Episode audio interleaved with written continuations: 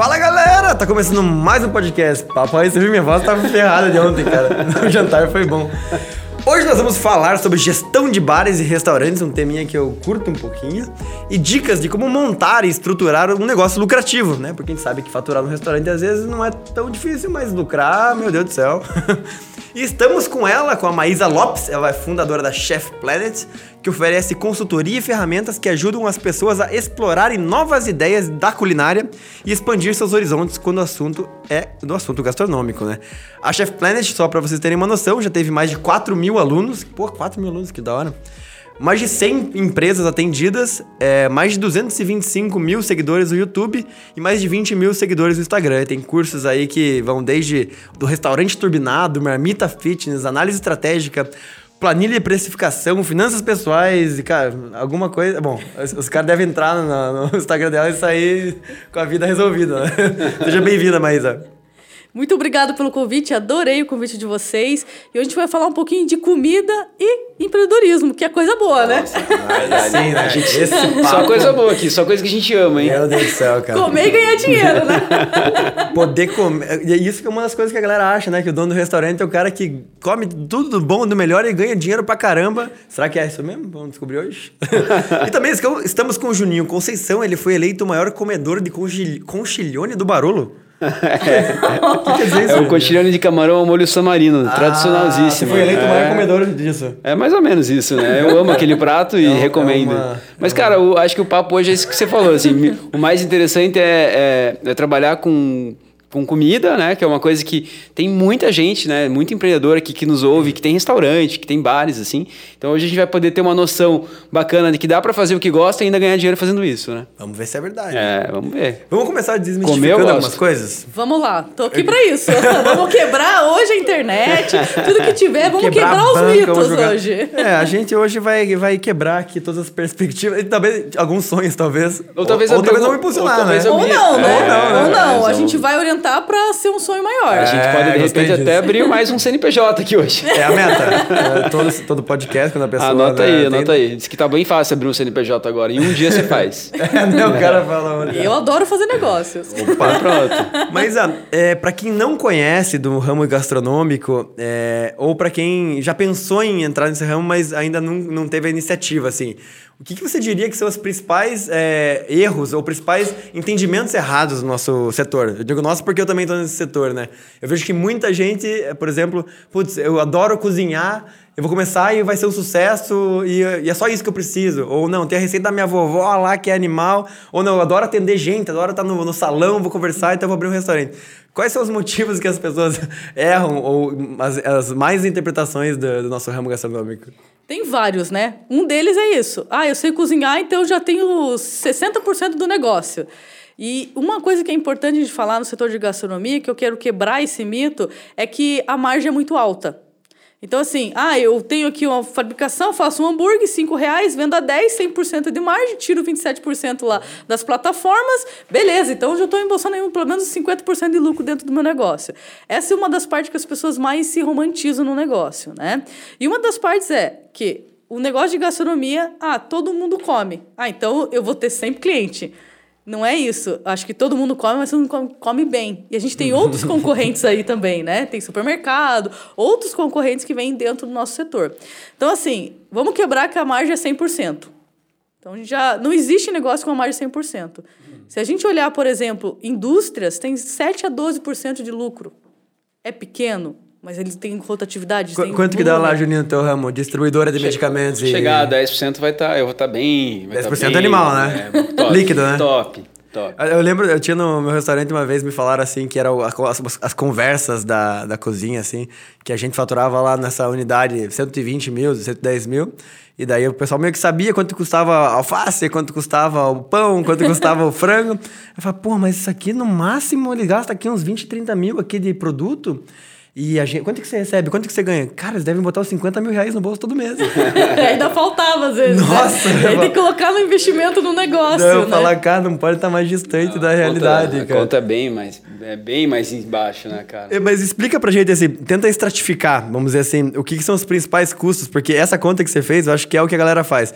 Pô, eu monto um gasto 5 reais no hambúrguer, vou vender ele a 15, ganho- tô ganhando três vezes ali, então quer dizer que minha margem é astronômica. Ótima, né? Pois é, como é que, como é que na, na realidade é? Como é que funciona, né? Como eu estava te falando, hoje, se a gente olhar, a gente tem que ver como é que é as porcentagens de lucro, né? Então, a gente vê lá, comércio é 10% a 20%, e serviço vem de 20% a 30%, e a gente se enquadra em serviços. Então, a gente tem uma margem interessante para trabalhar. Mas como é que funciona isso dentro do setor de gastronomia? A gente tem uma dificuldade, que é o estoque. Então, se a gente falar assim, vou comprar esse microfone aqui, vou comprar um estoque gigante desse microfone, ele vai estar lá, eu vendo, ele não vai estragar. Já que você que tem negócio, você entende muito bem. Se eu falar, putz, tem uma promoção muito boa de tomate, vou comprar uma tonelada hoje. Se você não usar, vai estragar. Então, o cuidado que a gente tem que ter é o estoque, é onde está o dinheiro do negócio. E ele estraga muito rápido. Então, tem que ter um controle muito rigoroso em cima do estoque no negócio de gastronomia. Mas, é, voltando à sua pergunta, como que é a precificação desse produto? Como que funciona a margem desse produto? Então, a gente levanta o custo do produto, nós temos que levantar o nosso custo fixo. Não tem como fazer um produto se a gente não tem luz, nós estamos usando aqui, a água, o gás, aquele Custo produto. da operação, né? Exatamente, o funcionário que vai estar usando ali, o próprio salário do empreendedor. Aluguel. O aluguel tem que incluir Limpeza, isso. custos dos eventuais É sistemas. o custo da operação, né? É o custo que você tem. Custo Manutenção, que É. muita gente nem sabe de onde vem Exatamente. esse custo. Exatamente. É, então a luz, gente tem que levantar energia. isso. E eu sempre brinco que o nosso negócio a gente tem que ser um Sherlock Holmes o tempo todo, né? Então, o que tem esse custo aqui? É, que que é, por que subiu minha luz? Por que, que eu estou usando isso? A gente tem que ficar investigando o nosso negócio constante. E você tem que levantar esse custo. Quando a gente começa a ver esse custo, você começa a ver, opa, por que, que minha luz está tão alta? O que está acontecendo aqui? Será que eu trocar esse equipamento por um a gás vai ser melhor? O que, que eu estou usando aqui? Será que ele está ligado por muito tempo? Então ele começa a rastrear. Então ele faz parte de você levantar esse custo. Além de um custo que ninguém levanta, que as pessoas às vezes. Eu, assim, como tenho 4 mil alunos, então eu consigo ver isso com, todos os dias, né?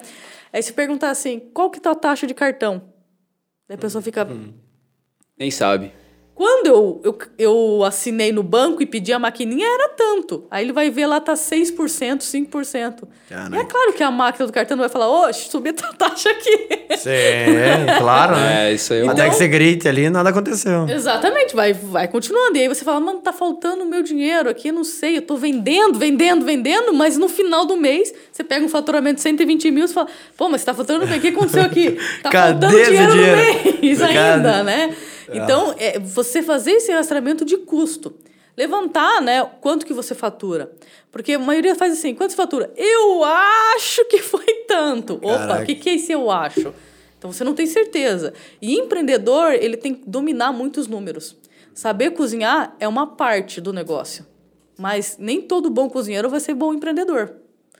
E aí, qual que é a tua sugestão exatamente para isso que você viu, assim? Porque eu- a gente entende, assim, que eu, eu tenho alguns amigos, assim, até a gente faz o jantar, tem um chefe, Alexandre, que faz o jantar pra gente aqui, e ele tá com esse mesmo problema. Ele falou, Júnior, o que que eu faço, cara? Eu tenho um CNPJ aberto aqui, mas, cara, eu só sei cozinhar, eu não sei essa parte. Daí eu recomendei para ele uma empresa... Curso da Maísa.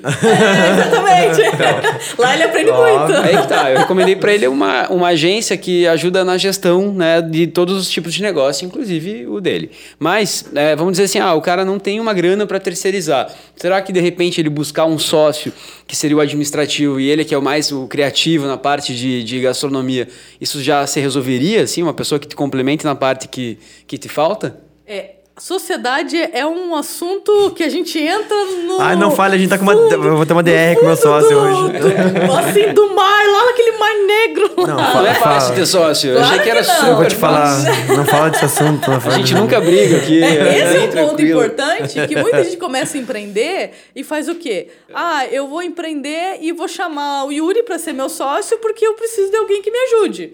Tá, mas o que, que ele vai fazer? O que, que ele vai agregar no meu negócio? Ele fala, não, mas vou vir com dinheiro. Tá, mas só dinheiro? Eu preciso de alguém que esteja me ajudando. Por que, que eu estou buscando um sócio? Talvez conhecimento, mas quanto que essa pessoa vai te ajudar?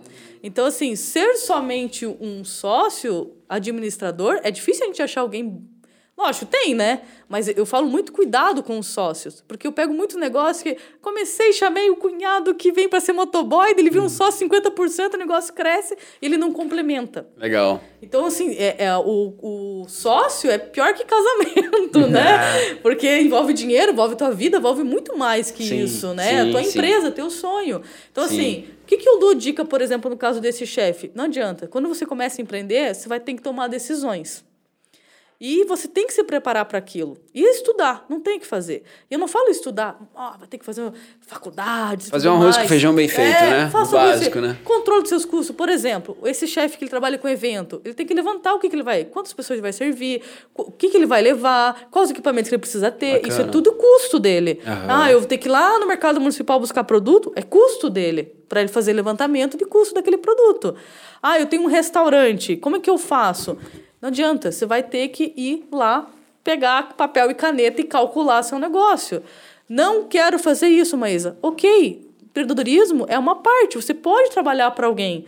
Não, não vejo problema nisso. Mas para você ser empreendedor, você tem que saber muito bem, eu sempre brinco, tem que fazer as pazes com a matemática. Não dá para ser um empreendedor sem. Não quero ver matemática. O empreendedor sem planilhas, né? Não dá. uma das né? Não tem coisas que, que eu aprendi assim de sociedade, uma, uma técnica para não. Uma das coisas que acontece bastante é você alinha um negócio aqui. Nós três vamos montar um negócio, o Juninho vai fazer o financeiro, você vai fazer o comercial, eu vou fazer a parte da cozinha aqui. Vamos montar tudo, nós vamos montar um restaurante.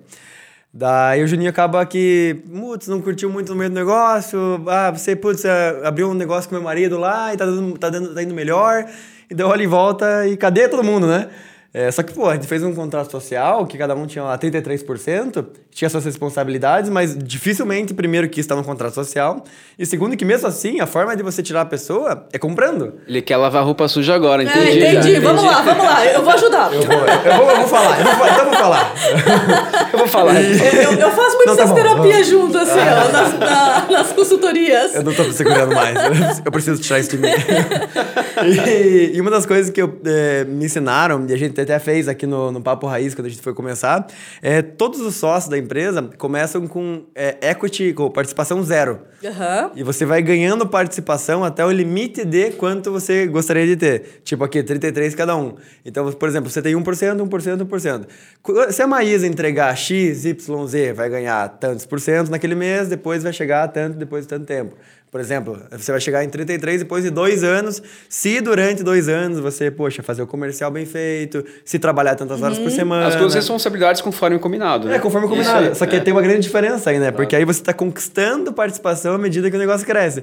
Não é Sim. como se você já tivesse direito a tudo desde o dia 1, né? Que é o normal, é. né? Exatamente. E, Cara, isso aí ajuda muito, porque daí você consegue deixar clara a responsabilidade e a pessoa, se quiser sair É no começo... merecimento. É, você pode sair no começo, ah, tô com 2%, não é esse que eu queria. Ótimo. É um Bom não, tá, né? não, é, não é um sócio que deu um terço que eu tenho que tirar, né? É, eu acho que assim, tem que ter uma noção, né, de, de contrato, né, uma noção de que, que vai ter que mexer com planilha. Eu vejo empreendedor, assim, mas aqui o cara fala, ah, eu vou abrir uma empresa, vou ser empreendedor para ter um pouco mais de tempo na minha vida. Daí dez eu, eu conto, eu conto ou vocês contam para ele, né? Então, é, é, a gente sabe que não tem, cara. É, quando você é, trabalha para um negócio, você tem as suas horas trabalhadas, na Uhum. sua grande maioria, né? E vai embora. E aí vai fazer outras coisas, vai, sei lá, né? Sim. Vai se divertir e tal. E quando você é dono do seu negócio, principalmente no início, né? Você não tem muito tempo para se divertir, né? Você vai ter que se dedicar e estudar coisas para te complementar no seu negócio, né? Cara, achei engraçado. Eu tava falando com um cara esses dias que é funcionário de um amigo meu, trocando uma ideia com ele, daí ele falou: Ah, por mais que, que eu não tenha meu negócio, é, quando eu tiro férias, eu tiro férias. Vocês aí vão lá pra Bahia lá, pode estar com dinheiro no bolso, mas o tempo todo você tá pensando em mim. É mais ou menos eu falei, isso cara, mesmo. pior que é verdade, cara. eu não verdade. consigo parar de pensar em vocês, Ah, filho. verdade. É, o difícil né, do empreendedor, quando ele começa, é que ele começa com uma visão bem romântica, né? Ah, porque eu vou ter meu negócio, eu vou ter uma liberdade, eu vou trabalhar o que eu quiser. E as coisas não funcionam nesse ritmo, né? Então, assim, as pessoas falam assim, tem que trabalhar muito? Tem que. Porque você tem que trabalhar muito, agora para você ir conquistando mais futuramente para te ter, ganhar mais tempo. E, e, o importante do empreendedor é que ele saiba aproveitar o tempo dele, né? Às vezes a gente fica muito, por exemplo, o empreendedor de gastronomia, ele fica focado muito na operação e ele não precisa estar na operação. Eu prefiro que ele esteja lá no computador, vendo planilha. Porque ele está focando em fazer um lanche novo, fazendo um lanche novo, mas não sabe nem o custo, por que ele não está vendendo, o que está acontecendo, né? Por que, que eu não estou vendendo esse prato? Será que ele está muito caro? Será que o meu público não gosta? Será que a porção está muito grande? Ele tem que ter esse conhecimento. E às vezes o empreendedor de gastronomia começa assim, porque eu gosto de cozinhar. E o que, que você recomenda de rotina do, do empreendedor, assim? Porque bem isso que você falou, assim, né? É, normalmente o cara, ele é muito bom em uma coisa, né? Uhum. Normalmente foi o que motivou ele a montar. E normalmente é, não teve essa gestão de sociedade, de complementariedade. É, qual que, que você diria que é a rotina, assim? Putz, dedique tantos por cento para precificação todo dia, de compras tanto, salão tanto. Como é que você vê que é a rotina ideal de um dono, de uma dona de um restaurante? A rotina é fundamental, que a maioria não tem. É, começa por aí, né? É, que daí fala Pensar assim, desse, desse jeito, né? É, eu, eu escuto assim, mas eu não tenho tempo.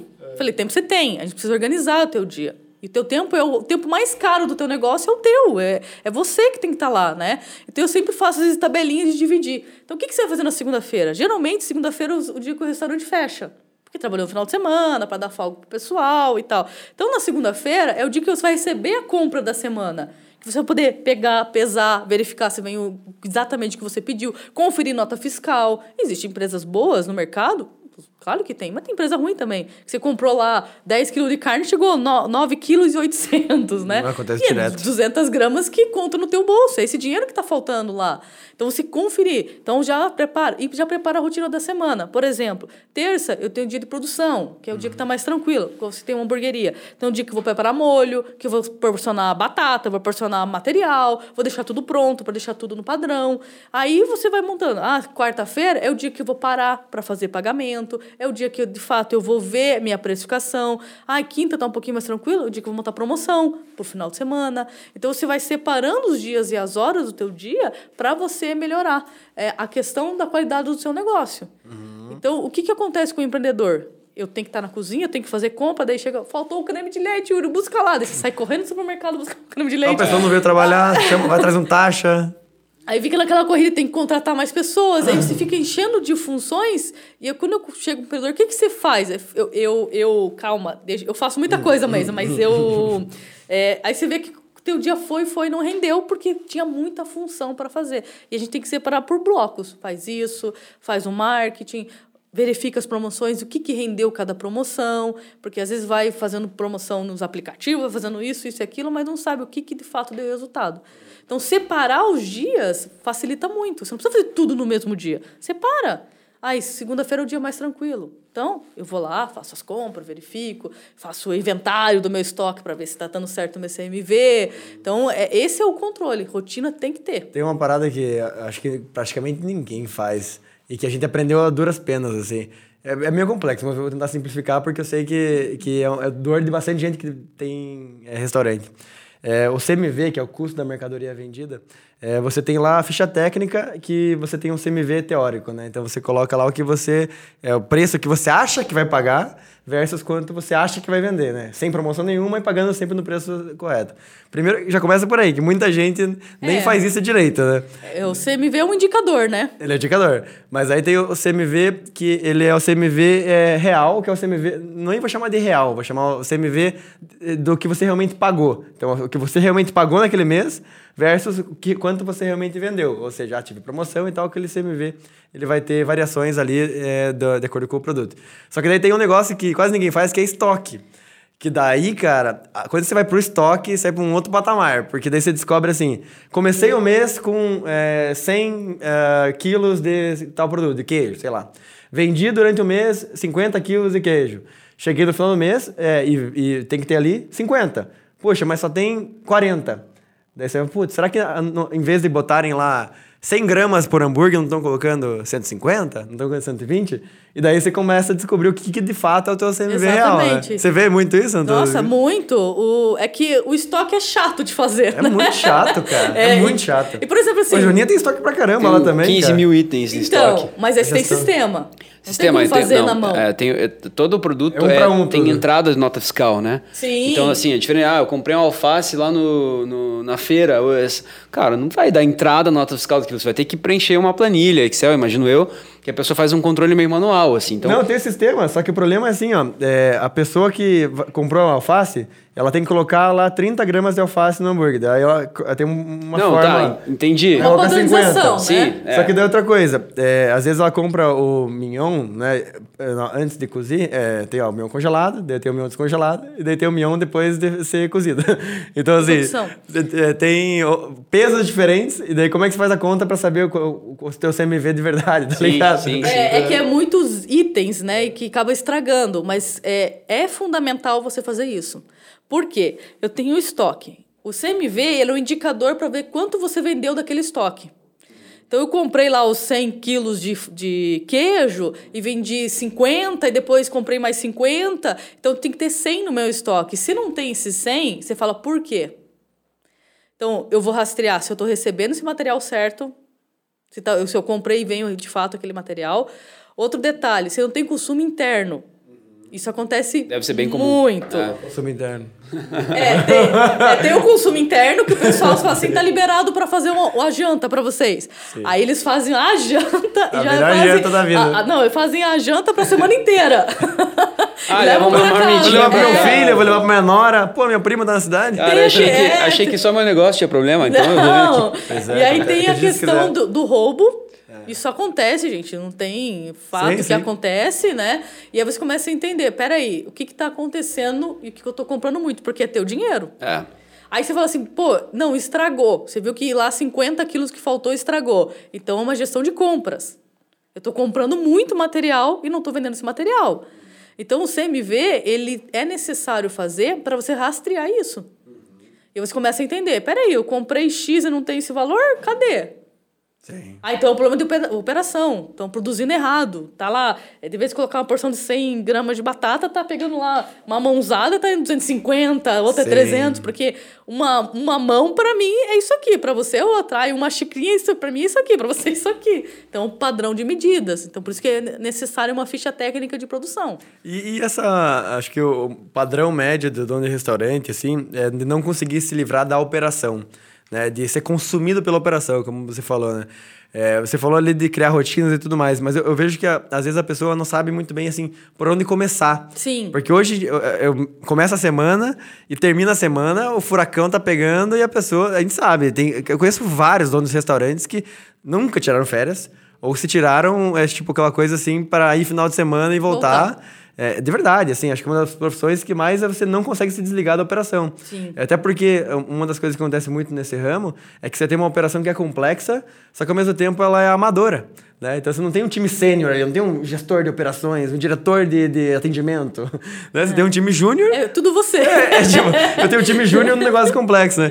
Que, quais são as principais dicas que você dá que esse cara começar a sair, conseguir tirar a cabeça pra fora da água e começar a olhar também o negócio de forma estratégica? padronização, ficha técnica. Por quê? Deixa eu dar um exemplo de um aluno que eu tinha aqui, que eu tive aqui falando sobre padronização. Ele deixava a equipe livre. Aí cada um fazia a porção do jeito que dava, né? Aí a gente falou, não, a gente vai padronizar o teu negócio. Então, assim, a gente vai colocar essa pessoa vai fazer o hambúrguer, essa pessoa vai fazer isso, as fichas técnicas, tudo porcionado, questão de rotina. Na terça-feira você vai porcionar tudo, tudo em pacotinho, tudo certinho, né? A produção, ah, não tem como ser pacotinho muito. Medidor, ah, é um copo desse, todos os medidores ali medindo certinho, que já sabe que aquilo dá a porção correta, né? E aí ele, a gente fez isso e, e ele teve uma economia de mais de 4 mil reais com batata frita. Tá de sacanagem. Que legal. E quanto isso representava, assim, só pra ter uma noção? Pensa assim, 4 mil reais em batata frita é às vezes É um um salário, ele cara. pra é. pra caramba. Por quê? Porque ele não- ele padronizou, a gente colocou tudo em pacotinhos, batatinhas pesadas. E aí, quando ele foi a servir, tava todo mundo no mesmo padrão. O que, que acontecia antes? Um colocava assim, um pegava uma Sim, medida, sim, cada sim, um tinha uma medida. Se eu falar uma xícara pra você, você vai pensar uma coisa. Se eu falar uma xícara pra você, vai pensar outra. E eu tô pensando uma desse tamanho. Cara, tudo isso é experiência que eu acho que você teve em alguns negócios que te geraram esse conhecimento para você poder repassar, né? Mas eu até nesse ponto, assim, eu queria até dar uma, uma pivotada, assim, entender. Porque hoje, assim, né, você tem mais de 4 mil alunos, são nas redes sociais aí mais de quantos mil, somando tudo aqui, sei lá, 250 mil É seguidores o nas, maior canal de empreendedorismo gastronômico. maior canal de empreendedorismo. Olha só, Brasil. cara, que bacana. Então, isso tudo hoje, né? Acho que quem olha isso fala, não, legal, começou assim. Teve uma história no passado. Então, acho que até trazendo um pouco para trás, assim. Quem que era ah, você? Na, você já imaginava que você ia chegar hoje? Você chegou, você sempre sonhava ser empreendedora? Já tinha isso de família, assim, no começo? Quando você era adolescente, já imaginava que ia trabalhar com isso? Ah, Conta um pouco nossa, desse começo pra gente. O começo é. Eu, eu sempre costumo dizer que a gastronomia me escolheu, né? Eu sempre fui muito empreendedora, desde criança. Nossa, tudo era um negócio para fazer, né? Legal. Até o final de semana eu lembrei com o meu irmão, né? Que ele cortou meu dedo, um irmão mais velho, ele cortou meu dedo. Caraca. E, Fez e uma aí- salsicha. Não, e- não, ele cortou, tem cicatriz até hoje aqui. Gente e aí eu lembro céu. de eu tinha, não ia pra escola ainda. Eu chorando, daí ele falou assim: não conta pra ninguém. Daí eu falei: quanto você vai me dar? Olha aí, ó, começou a negociar já, né? Quanto você tem no bolso aí? É, quanto você vai me dar? E eu lembro um que era dedo hoje em criança. dia é bem Daí ele, caro, ele né? tirou, me lembro, na época, acho que era 10 reais e me deu, assim, e eu Ah, segurei. você pegou mesmo. E eu falei assim, eu vou parar de chorar. Corta outro. Aí eu falei, pega o band-aid. então eu já. É um exemplo. Já tinha uma assim, visão de negócio. Era né? criança, né? E aí eu tinha que todo pensar, nossa, eu não posso parecer com esse dinheiro. Minha mãe vai falar, onde você conseguiu dinheiro, essa criança com dinheiro, né? Ela criava dificuldade pra vender facilidade. né? É, tipo, começou, né? Meu Deus, e agora? Não posso chegar pra minha mãe, tenho 10 reais, né? Na E até eu brinquei com meu irmão esse final de semana, eu falei, ó, quanto você vai me dar pra eu não contar ainda, né? É, hoje em dia, vale Agora mais, subiu né? mais, né? Mas eu sempre tive essa visão de empreendedora, acho que vem muito de família, né? A minha história com a gastronomia, ela é bem... Ela, ela me escolheu de fato. Porque a- meu pai e meus irmãos têm uma empresa de manutenção. Então, assim, eles trabalham com manutenção de equipamentos. Então, o bastidor do bastidor do bastidor, né? E era uma coisa que eu sempre convivi com isso, né? E eu falava assim, nossa, eu não quero ir para gastronomia. Eu, tipo, os meus pais sentavam, a família sentava, era só para falar. E manutenção, assim, a gente vive de problemas. Pois é, isso que eu ia falar. E é aquela coisa Ninguém assim- chama só pra brigar. Não, nossa, que alegria Pô, tá tudo perfeito esse né? equipamento aqui. Dá uma É, olhadinha. Não, vai. não tem. O brasileiro não tem esse costume. Ele só lembra do equipamento que lhe dá problema. Exato. E ele olha como um problema, tipo, tô perdendo dinheiro. Né? Não é assim, por exemplo, pô, quanto esse equipamento me deu, né? Não, é, é um prejuízo para ele, né? Sim. Então, assim, é, é sempre essa loucura. A manutenção é uma loucura, ela é uma coisa espontânea. Pessoal não planeja pla- é, fazer manutenção nessa, é verdade. Não, né? é só quando para. É e sempre é agora. E sempre para quando você tá no maior pico. Nossa, cara, tem cada história de. Depois eu vou. Equipamento que parou num dia assim que não podia. Um dia que não podia parar, não parou. É, e aí você não liga assim, oi, técnico querido, amor, vem aqui. Não, eu quero agora! Eu tô nervoso! Traz a peça onde tiver, amanhã, isso aqui tá funcionando, a peça vinha lá de fora. Pelo amor de Deus, É, manda de. AliExpress, não sei o quê. E aí eu falei, não, eu não quero trabalhar com isso. Aí chegou um momento que meu pai falou, ó, vocês têm que assumir a empresa aí. E eu falei, ah, eu sou empreendedora, acho que eu consigo. Eu estudei gestão de negócio, falei, é a minha oportunidade de fazer. E eu trabalhei com banco, trabalhei com licitação, trabalhei com várias coisas que eu não Legal. queria trabalhar com uma... Pegou- pegou não uma queria, experiência Não ali. queria, eu queria abrir outras coisas, né? E aí, é, eu assumi com meu irmão, a gente demitiu a equipe, porque a gente precisava reestruturar o negócio. Falei, olha, a gente precisa melhorar, a gente tem que enxugar custos aqui, a gente vai pegar um negócio agora. Então, deixa que eu cuido da parte toda administrativa e você faz o atendimento aí. E eu pegava o cliente assim, né? Agora, aí não sei o quê. Aí eu ficava na parte também que a gente tem um barracão aqui em Miranda Tamandaré, que tem todas as partes de equipamento. E eu lá preparava o Essa empresa existe ainda. Existe. E como que é o nome? Ele- é, tem Elétrica Arp, né? Tem Getec, tem vários, várias empresas assim juntas ali, que é mesmo vai, grupo, vai, vai né? que já usei, né? É, ah, foram vocês! É. Aquela vez que eu precisar. Ah, Exatamente. e, e aí eu falei, tá, eu fico aqui no, no barracão cuidando do processo. Então eu descarregava a máquina, entendia do processo, deixava a máquina pronta, desmontava às vezes, né? Fazia essa parte de manutenção mesmo. E aí, ficava pronto, eu ia lá, vou lá no Yuri entregar o equipamento. Entregava lá feliz da vida, lá tá limpo, maravilhoso, tá aqui, ó, funcionando. Aí você me ligava depois de uma hora, ô Maís, Pô, funcionando, não não. tá legal esse negócio aqui. Essa fritadeira aqui tá ruim. Você fala, pô, não é possível. Vou lá dar na cara de cima. que eu fui lá, tá arrumadinho. Eu testei aqui, não é possível. Daí eu ia lá na cozinha e eu entendia que não era o equipamento. E sim a operação que ele tava. Então aí que eu comecei a entender. Aí eu comecei a estudar cada vez mais.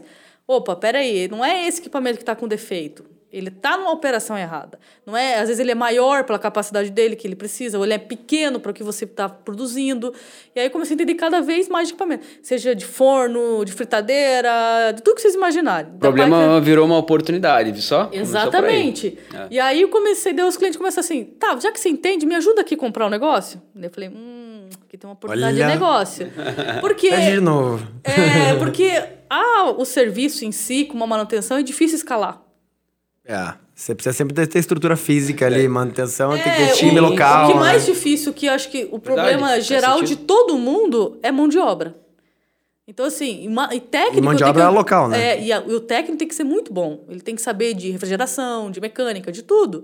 E aí, quando eu treino muito, ele vira um concorrente. Porque ele tá dentro do meu cliente. É, faz sentido Então, pra eu tenho um problema gigantesco com escala de, de manutenção. É difícil achar técnicos, né? E aí eu falei, puxa, esse negócio de eu, eu vender para o cliente é uma oportunidade e eu consigo escalar. Então eu falei, peraí, então aqui eu tenho uma oportunidade. Só que eu não tinha o capital todo para abrir uma loja. Porque são muitas linhas, é um estoque gigantesco. Falei, o que, que eu vou fazer? Um e-commerce. O e-commerce é mais interessante. Baixa o custo, não precisa ter um estoque gigantesco, converso com as marcas, ó, se eu precisar, você facilita para mim, beleza. Só que aí tava começando o e-commerce, assim, aí todo mundo, as fábricas chegavam assim, ah, mas não vai dar muito certo esse negócio aí. O cliente quer ver o forno, o cliente quer ver o equipamento. Eu Falei, hum, tá. Era e-commerce pra peças Não, os e... equipamentos. Equipamento. Só Pra comprar equipamentos. os equipamentos já. É só para equipamentos, os acessórios e tudo mais. Que ano que você lançou isso? Acho que foi 2016. Aí eu falei, não, vou ter que fazer dar certo. Aí começou a crescer. Como eu já tinha um banco de clientes, facilitou para mim, né? Já tava aqui, ó, a Maísa. Ah, beleza, né? e aí começou a ficar cansativo, porque eu tinha que ficar fazendo consultivo. Pera aí, deixa eu entender lá como é que é o teu processo. Tá, qual que é a batata que você usa? Tá, pera aí. Ah, tá, qual que é a tua estrutura? 200, 110, 220. Não, a gás. Aí eu tinha que entender como que funcionava cada processo. Cara, essa aqui- o senhor quer uma dica ou uma consultoria, assim? Qual, qual que é a diferença? A dica é de graça. A consultoria é 500 reais. Quero uma dica. Pega a dica, né? Qual que é a dica? Qual que é a dica? Contrata uma consultoria. É, ficou cara essa dica. Hum, Mas só que para mim foi uma escola gigante. Sim. que eu já conhecia muito dos equipamentos, então para mim foi uma escola gigante. Ah, eu olhava um forno, tá, eu sei que esse forno chega a tanta temperatura. É ideal para operação? Não, não é. Esse forno é muito para tua operação, não, esse forno é pequeno para tua operação. Então eu comecei a entender muito bem. E para mim foi uma grande escola. E aí eu comecei, nossa, tô cansativo ficar toda hora. Aí con- contratei vendedor, daí ficava, Maísa, o cliente tá com um problema aqui. Daí você pegava, peraí.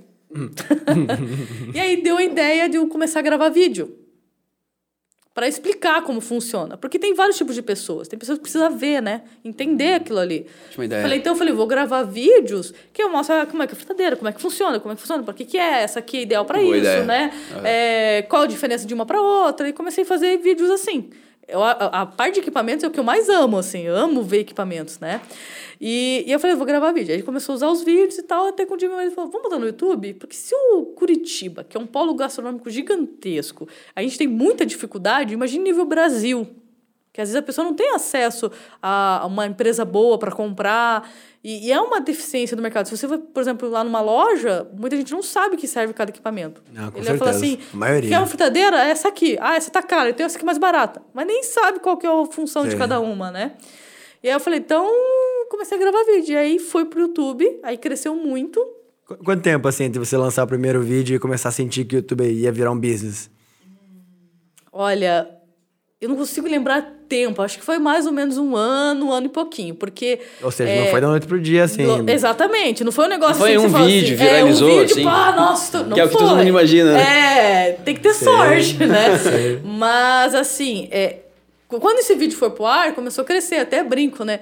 Que eu, eu postei um vídeo, ah, eu errei, eu tirei, perdeu 80 visualização, daí quando eu olho lá, 7 milhões de visualização e 80 que eu tirei. Sempre brinco, sabe? É, cadê, Falta tá faltando 80. aqueles 80. é, no- é no detalhe, né? É 80. E são 80 que me fizeram. Pô, cara, deve ser É, muito legal você tá gravar duro. um vídeo lá e aí olhar, pô, cara, tem 7 milhões de visualizações. Ah. né? É negócio loucura. Onde eu fui parar, né, com esse vídeo, né, cara? É, tem o receio, né, de você botar a cara, de você. você- Vai que a pessoa não gosta, a gente tem um, um monte de hater, né? É. é um desafio, né? Ainda bem que eu sempre fui muito. Ah, vamos, vamos fazer, sabe? Ah, pensando fora da caixa e executando, é, né? Porque você tem que pensar assim: é o meu negócio. Ah, eu tenho vergonha de aparecer no meu negócio? Eu tenho vergonha de falar do meu negócio? Claro que não. Eu Excelente. tenho que fazer isso. Você tem que conhecer quem sou eu, né? E, e o que que nessa época eh, foram os vídeos, assim, os temas que mais eh, te, te destacaram, assim? Teve, teve alguns vídeos que foram, puta, esse aqui foi um divisor de águas, assim? Ah, foi, fritadeira, né? Tem gente que chama rainha da fritadeira. Sério? Aí chegou a rainha da fritadeira, quem que eu vou discutir, Puta, né? é. E, e assim, é, e foi muito legal ser aceito porque eu tinha um, um receio, porque era mulher falando de manutenção. Que Ah, é- já começa por aí, É, né? porque eu fiz muita manutenção. E é tipo, como que uma mulher sabe de manutenção, que é um negócio meio complexo, né? Porque era o que eu vivia dia, né? Olha o telefone aqui. Fazer um videozinho. Fazer uns videozinhos aqui. E, e aí, até eu falei, beleza, vamos colocar isso aqui no ar. E aí, quando começou a crescer, começou a vir as consultorias. E aí, os restaurantes As começaram a consultorias pedir. vieram por causa do YouTube? Cara, acho Não, por causa do- da venda de equipamentos e Ah, também tá. começou a puxar por causa do YouTube. Então as pessoas Entendi. começaram a conhecer o que, que eu fazia. que só né? expandir, né? tudo. Começou a expandir, todo mundo começou a conhecer. legal. Quem que é essa menina da fritadeira? Sim. Eu tenho fritadeira aqui, né? Você vê que a, a- a criatividade, assim, que me tá, né? Você, pô, cara, vou gravar um vídeo que as pessoas querem ver. Não, se precisar, eu vou dar uma consultoria. Então, você, a gente consegue entender aqui, assim, que a tua criatividade, ela tá muito ligada aos problemas que você, você sentiu que poderia resolver. Sim. Né? E eu acho que esse é a empreendedor, cara, né? É dar a cara, exatamente. É a, é a ação, né? Porque todo mundo, ah, eu preciso de motivação. Tá, Legal, mas a motivação sem ação é só uma viagem, né? É. Que, É assim, a maioria vontade. é uma vontade. A pessoa tem muita viagem, mas não faz, né? Exatamente. Pô, sensacional. Mas o, o- a linha do YouTube até hoje permanece essa mais técnica ou ela hoje é mais pro público aberto que quer empreender, que quer abrir um Não, negócio? hoje o meu canal é o mais completo. Fala de ponta a ponta da gastronomia. Vamos falar de gestão, vamos falar de gestão. Vamos falar de delivery, vamos falar de delivery. Vamos falar de cardápio de receita, vamos fazer cardápio de receita. Vamos falar de equipamento? Bora, vamos ligar aqui, vamos testar, sabe? Então, assim, eu não tenho limites, eu falo. Tudo que envolve gastronomia você acaba abordando. porque quando eu comecei a fazer as consultorias, eu falei, eu preciso entender mais de cozinha. Eu preciso, por mais que eu tinha uma base de entender de cozinhar, mas eu precisava de técnica. Porque por que, que isso acontece dentro da fritadeira? Por que isso aqui no forno não assou? Por que, que isso está acontecendo? Eu fui estudar gastronomia. Eu fiz faculdade de gastronomia, fiz pós em cozinha internacional e nacional para entender mais de operação, para que eu conseguisse ajudar mais, entendesse a dor também de quem cozinha. Então eu me especializei nisso. E aí começou a crescer as consultorias, cresceu tudo isso. E aí chegou um momento que eu tive um dia que eu falo o dia D, né? O dia da, tipo, e agora? Dia da virada. Vou para consultoria, continuo com o canal ou vou para e-commerce? Porque estar em todas as frentes, chega um momento que você faz tudo mais ou menos. É. E eu falei, não é meu perfil fazer tudo mais ou menos. Então não é isso que eu quero. Aí eu tive que, eu falei, o que, que dá mais lucratividade hoje para mim? As consultorias, é que eu tenho muita vontade de fazer, que eu gosto, é fazer aula, fazer cursos, né? Então eu falei, então é isso que, que eu vou. Não significa que eu não vou voltar para equipamentos, porque é uma paixão, adoro, adoro essa operação. Nossa, Sei. eu vou nas fispal da Cara, vida. Você gosta de, de ali, de ali apertar parafuso e Exatamente, isso. porque eu vim disso, né? Aham. E eu falo que eu sempre fugindo e a gastronomia sempre vindo. Por isso que eu falo que a gastronomia me escolheu, Que né? legal, que legal. Então eu tive que me especializar muito para hoje sentar aqui e falar, vamos falar de negócio de gastronomia? Faz sentido. Bora, entendeu? O que que hoje, é, vamos chamar do, do teu grupo de empresas, assim, né? O que que é o mais relevante do, termo, do ponto de vista de business, assim? É curso, é AdSense, é consultoria? Podcast. Podcast. É, e eu falo isso. Ou podcast da grana, hein, mano? É, será que dá pra ganhar dinheiro Cara, fazendo Então tá podcast? aqui, então Conta eu tô pra me gente. Ah, eu aqui, queria falar. Conta pra nada, gente, Marisa. Dá pra ganhar dinheiro fazendo um podcast? Me mostra a chave nova do carrinho aí, pessoal. Nosso podcaster, É. O podcast, quando eu montei o meu, por que, que eu montei um podcast, né? É, eu falo que empreendedor não pode viver de arrependimentos. Ele tem que fazer. A gente não tem mais escolha. Será que eu corro um risco? Não, hoje você tem que correr o risco. Tem que ser Você- corajoso. Você tem que fazer. Você não É, tem mais. Será tem que, que eu ser faço corajoso. isso? E quando você pensa, será que eu faço isso? Outro já fez. Coragem. Entendeu? Você tem que arriscar. E se dá errado, você fala, não vivo de arrependimento. Eu fiz, eu tentei fazer, né? E o meu podcast foi a ideia de fazer isso, de trazer pessoas do setor para a gente conversar sobre isso, porque eu tô aqui dando dica para vocês, mas você fala assim, legal, Maísa, mas não sei nem como fazer isso. Só que tem gente que vai chegar aqui e falar, fiz isso, fiz isso. Ah, me identifiquei, agora entendi como faz um processo em si. Então a gente traz mais a, a pessoa falando como ela aplicou algo que eu já expliquei às vezes no canal, né? Então traz conhecimento. Podcast é conhecimento. Eu falo que o, o valor que eu investi no podcast demora para retornar, né? Mas é, o valor que eu aprendo conversando com as pessoas não tem como mensurar. Não, não tem. E eu acho É. que o impacto para quem ouve a gente é um dos canais que mais gera transformação, assim. Sim. Porque você fica uma hora escutando alguém, você acaba se inspirando por osmose ali, sabe? Sim, sim. E é às vezes um insight que você tem, né? E esse conhecimento que a gente põe na mesa aqui Sim, é único. sim. A gente tem é, aqui no, no Papo Raiz são cento e... É quase 120, 100 e Cento, é, 130 episódios gravados. E assim, eu tenho uma empresa é, grande assim a- na área da saúde, tem bastante trabalho também, bastante dificuldade e as pessoas me perguntam, cara, mas como é que você vai lá? Por que que você vai lá gravar podcast, né?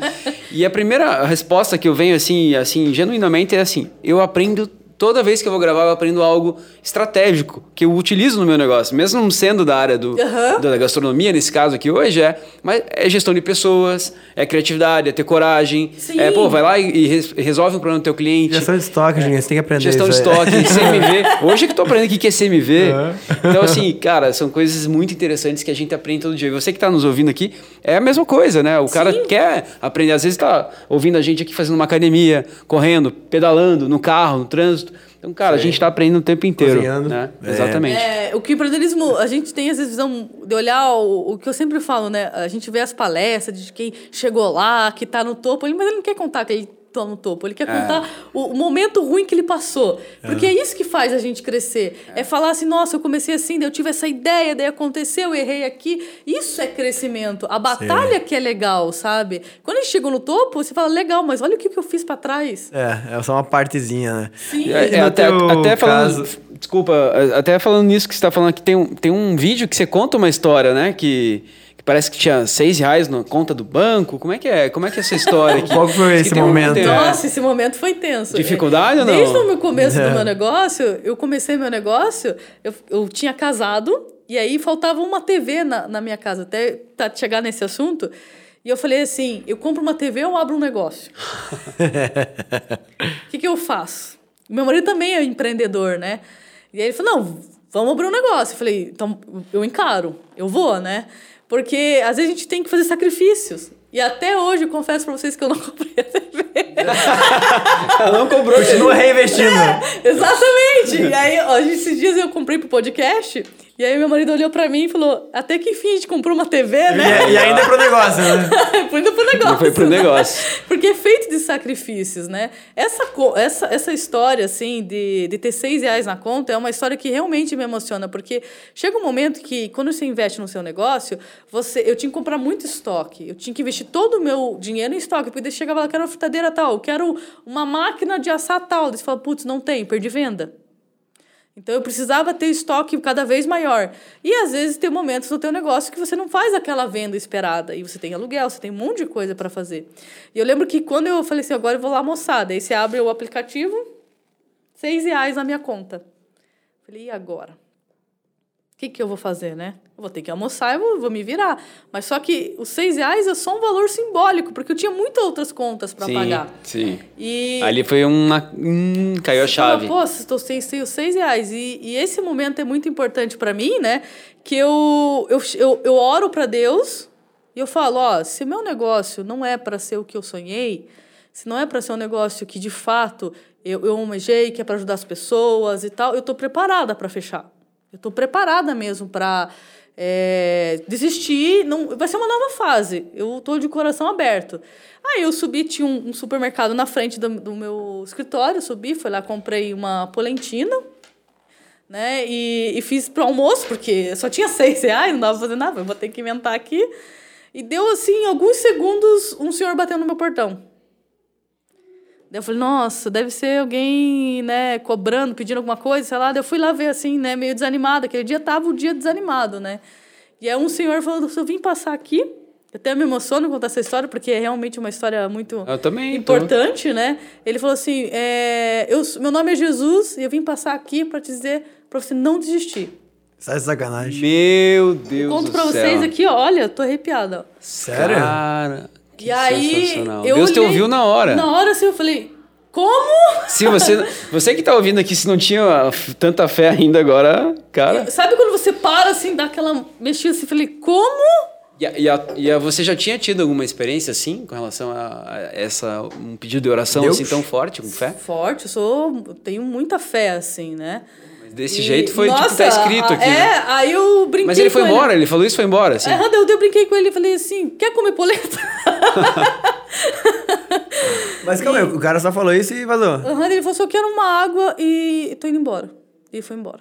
Eu Ah, até hoje. Cara, dele. é muito legal Não, foi tipo, literalmente depois que você pediu. Bateu, falou isso, e eu perguntei de novo, ele falou, meu nome é Jesus, só vim passar aqui pra você não Pô, desistir. mais óbvio que essa aí não tinha como ser. Não, aí sabe quando você senta e dá Tá bom, eu vou ter que trabalhar, aquela então. amolecida, você fala assim, Pelo alguém tá ouvindo aqui? Você começa a ver assim, sabe? Cara, eu imagino. Eu, Ah, mas- eu falo pra vocês, olha só, eu tô toda arrepiada, gente. Quanto que você acha que. sensacional. Qual que é o impacto da, da, tua, da tua crença religiosa no sucesso do teu negócio? Olha, é, eu acho que a gente precisa ter fé. Eu acho que não é nem religiosa nesse caso, assim. Eu é, acho que eu é, acho que é você tem que ter mesmo. fé, você tem que religião, acreditar né? num É. propósito do teu negócio. E quando eu montei a minha empresa, e, o meu propósito era ajudar pessoas. E quando eu comecei a ter mais visualização no YouTube, e assim, quando eu tinha mil visualização, pouca coisa, é, as pessoas te ligando e chorar no telefone e falar obrigado por resolver um problema que eu tenho na minha empresa há tantos anos. Obrigado porque é, eu tô hoje ganhando dinheiro porque eu vi um vídeo seu e hoje você está colocando comida na boca dos meus filhos. Sabe? Eu vi um vídeo seu de panqueca e eu fiquei desempregada na pandemia. Uma, uma mulher me ligou, falou sobre isso. E hoje eu tô construindo a minha casa porque Cara, eu vi que teu legal, vídeo. que legal. Sabe? O, o número de pessoas que manda isso faz que você continue. Dá mais E energia. foi o meu propósito, porque esse é o meu propósito com a minha empresa, é ajudar cada vez mais pessoas. Se eu vou postar um vídeo, vai ter 10 visualizações, vai salvar uma pessoa, para mim tá, é isso, esse é o meu objetivo. Mas, vamos lá, ne- nesse dia, daí falou isso, beleza, o cara pediu um copo d'água, foi embora, assim, aí Aí amoleceu, daí eu falei, você pô, falou, pô, peraí, deixa eu me ajoelhar aqui agora vai, né? Agora, eu, significa que eu tenho que continuar. Que o Foi uma faz resposta pra parte do meu negócio. Só que eu falei assim, Deus tá falando, continua.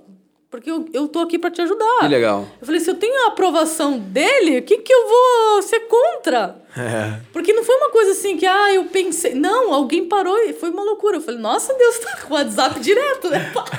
pois é, isso que eu falei. Se o cara se fosse mais óbvio que isso, não tinha. E eu falei, então esse é meu propósito. É isso que eu quero para minha empresa. Eu quero que as pessoas olhem e falem, pô, legal o teu propósito hoje, né? De você poder ajudar mais pessoas. E é isso que eu faço. Postar um vídeo hoje, é, tem gente que vai falar, nossa, mais um vídeo no YouTube. Não, esse vídeo pode salvar uma família. E é isso que acontece muito. Eu tenho um orgulho de olhar para os meus alunos e falar, duplicou meu faturamento, é, o meu curso tem um valor super acessível. Porque eu não foco em, ah, eu preciso ganhar milhões. Não, eu sei que muitos empreendedores da gastronomia, ele não empreende por oportunidade, ele empreende por necessidade. Necessidade. É. Então, não adianta eu querer, às vezes, focar. E esse, esse aluno, esse cliente meu, ele vai estar sempre comigo. Porque o meu objetivo é fazer que esse empreendedor cresça cada vez mais. Porque se ele cresce, ele vai estar sempre comigo. É, esses momentos assim que, né, tá, tá, tá difícil, assim, todo mundo passa por isso, assim, né? Ninguém vive só de altos, né? Tem altos e baixos o tempo todo, assim, principalmente pro empreendedor, assim, né? A gente sempre brinca aqui, assim, é, cara, a gente acha que que- quebrei. Quebrei, já era. Semana que vem, cara, tô rico. Já, cara, já dia, era. né? Vou, vou fazer um M&A, minha empresa tem um monte de gente interessada e mês que vem, cara, quebrei. Né, realmente- Assim, é, são um altos e baixos. o. São altos e baixos, assim, é- Semanalmente, pelo a menos. gente é, tem uma tendência a, a médio e longo prazo de não ser tão altos e baixos, assim, Sim. médio, alto, um pouquinho baixo, médio, um pouquinho, para não variar tanto, assim, né, depois de um tempo. Mas assim, eu sempre digo isso, assim, que Deus às vezes testa a gente para passar por uma dificuldade para ver como a gente vai reagir para aquela situação, porque a hora que a gente tiver muito, né, o nosso negócio for muito grande, a gente vai agir da mesma forma, porque não é o dinheiro que vai mudar quem você é. Sim. Né? Ele só vai deixar mais claro isso, né? Então acho que esse, isso é muito bacana. Esse ponto que quando a gente está numa necessidade muito difícil, assim, não diria que é um teste, assim, talvez, não sei expressar a palavra certa, assim, mas é nesse momento que a gente mostra resiliência, mostra a nossa fé, né? Eu acho que é bem bacana falar É disso fácil ter fé quando tá tudo certo, né? É, eu acho que a, a dificuldade, a gente tem que olhar os momentos que passamos na vida como uma grande oportunidade de aprendizado, Sim, sabe? sim. Então, eu já vi negócios começando com pouquíssimo dinheiro, com muita dificuldade de crescer absurdamente e virar potências. E vi negócios que começou com milhões e quebrar. Quebrar. Porque É. não teve esse Isso. aprendizado, Sim, sabe? Eu sim. falo isso quando eu, eu faço muito, por exemplo, mentoria de casal, que geralmente é casal que faz. Assim, dono- É, os é, donos é, dos restaurantes. é, e geralmente, o, a- o primeiro encontro eu faço, quero entender eles. E falo, gente, esse começo é muito bom. Vocês vão olhar para trás, eu falo, nossa, que legal, Aquela a gente terapia. conseguiu. É, por quê? Porque você tem que desenvolver a pessoa também. Sim. E eu olhar a Maísa de 10 anos atrás, é uma outra Maísa. Uma Maísa com vontade, com coragem e tal, mais tímida, com medo. A Maísa de hoje, totalmente diferente. E a gente Sim. poder ver essa evolução. Claro. Então, a gente está evoluindo constantemente. Falar, Sim. pô, errei aqui, mas aprendi isso. Ah, tive problema com a sociedade, já tive problema com a sociedade. já tive problema- Ah, legal. Sabe, a gente vai criando um método dentro do nosso negócio pra gente não errar de novo. Sim. Então, assim, todo o processo de dificuldade vai acontecer. Não, não entre com a ideia de romantismo no empreendedorismo, que vai ter momento que você vai vender bem, vai ter momento que não vai ter venda, vai ter momento que você vai ter dificuldade com funcionário, que você fala, meu Deus, parece que é só o meu negócio, É, tem né? aquele cara que- é. comigo. Tem aquele cara que abre um restaurante e fala assim: não, não, cara, vai dar certo, porque eu tenho um monte de amigo.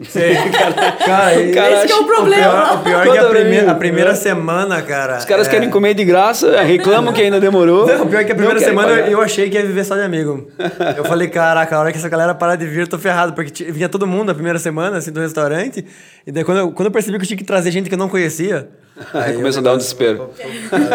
E na verdade, a minha história do, do restaurante também é interessante no começo, porque a gente não sabia de um terminho chamado capital de giro. tipo assim, a gente começou com exatamente quanto a gente eh, tinha para aquele mês. E daí eu acho que pode eh, chamar de Deus, pode chamar de outra coisa, assim, mas é para nós, se a gente não tivesse ati- atingido break-even no primeiro mês, que a gente sabe que não é normal para um restaurante atingir ponto de equilíbrio no primeiro mês já de saída. Ainda mais que a gente tinha uma estrutura cara e com 10 funcionários. É, a- não sei, a gente teria que voltar alto. Então, eu voltaria para casa e pediria dinheiro mais, mais dinheiro para meus pais. Porque, de fato, assim, a gente começou com o justo do justo do justo e, por sorte, cara, foi muito rápido, assim, a, a adesão. Só que daí vem um, um, um aprendizado nosso, que é você saber é, quem é teu público e você não esperar ele vir até a tua porta. Sabe? Porque isso eu também... A galera, puta, eu peguei o melhor ponto, acabou. Ah, aqui eu tô com o melhor ponto da cidade, eu tô com o melhor ponto da minha rua, aqui tô numa esquina, acabou. Cara, não, não como que seria assim? Não aceite é, como se fosse já como já fosse Veredito, teu, né? tá? Exatamente. É, tá, tá, tá escrito, já era. Não.